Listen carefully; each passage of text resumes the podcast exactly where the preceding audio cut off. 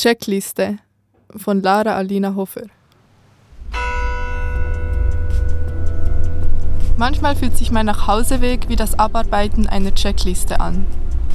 Keine, die ich selbst verfasst habe, vielmehr eine mir auferlegte Last, eine Aufforderung, für deren Ausführung ich nicht belohnt werde. Gerade ist es 3.13 Uhr und ich fahre alleine vom Hauptbahnhof Richtung Zuhause mit dem Nachtbus.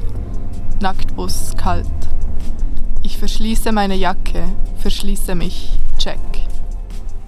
Ich gähne und ziehe mir langsam, aber bestimmt das Haargummi aus den Haaren, die ich dann in meiner Jacke verstecke. Ich denke nicht darüber nach.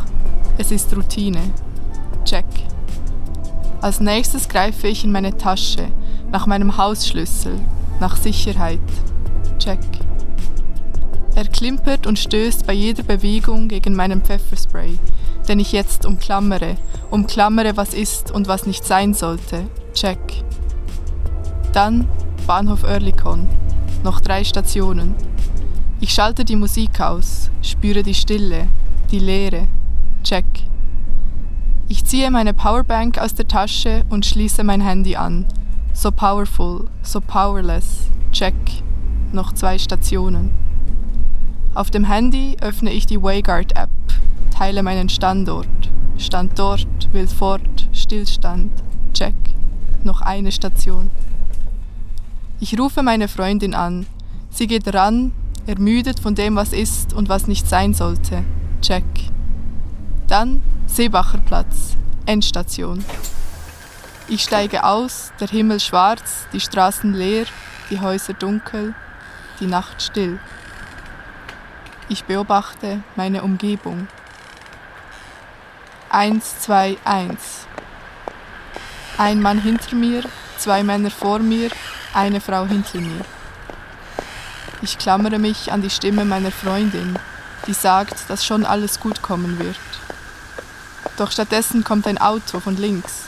Es fährt langsam an mir vorbei, viel zu langsam, mein Puls viel zu schnell, meine Gedanken zu schnell, schnell, schnell will ich heim. Die Frau hinter mir biegt jetzt nach links auf eine Quartierstraße ab. Eins, zwei. Ein Mann hinter mir, zwei Männer vor mir. Noch bin ich nicht allein. Von drei wird wohl einer gut sein. Die beiden Männer vor mir biegen jetzt nach rechts ab. Eins. Ein Mann hinter mir. Ich sage meiner Freundin, wo ich bin. Sie sorgt sich, meine Stimme bricht. Ich laufe weiter, als wäre nichts, versuche selbstsicher aufzutreten, langsam und stolz zu gehen. Check. Der Mann hinter mir wird langsamer, biegt dann in einen Innenhof ab. Null. Nur ich bin noch da. Atme auf, atme ein, atme aus. Allein, allein.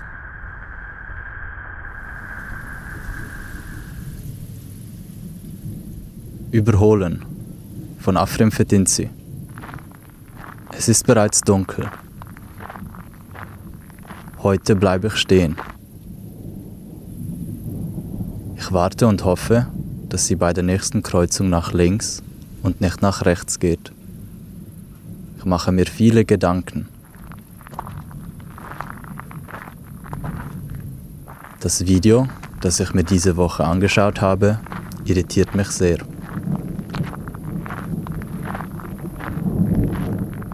Im Video wird empfohlen, die Frau beim Überholen anzusprechen. Man solle ihr sagen, dass man jetzt vorhat, sie zu überholen. Ich überhole dich jetzt. Wirklich? Das kann ich nicht sagen.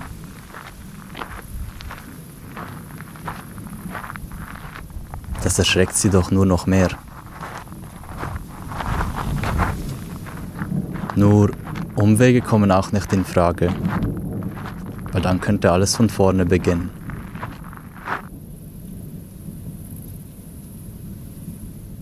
Lieber bleibe ich stehen und kreiere einen Vorsprung für sie.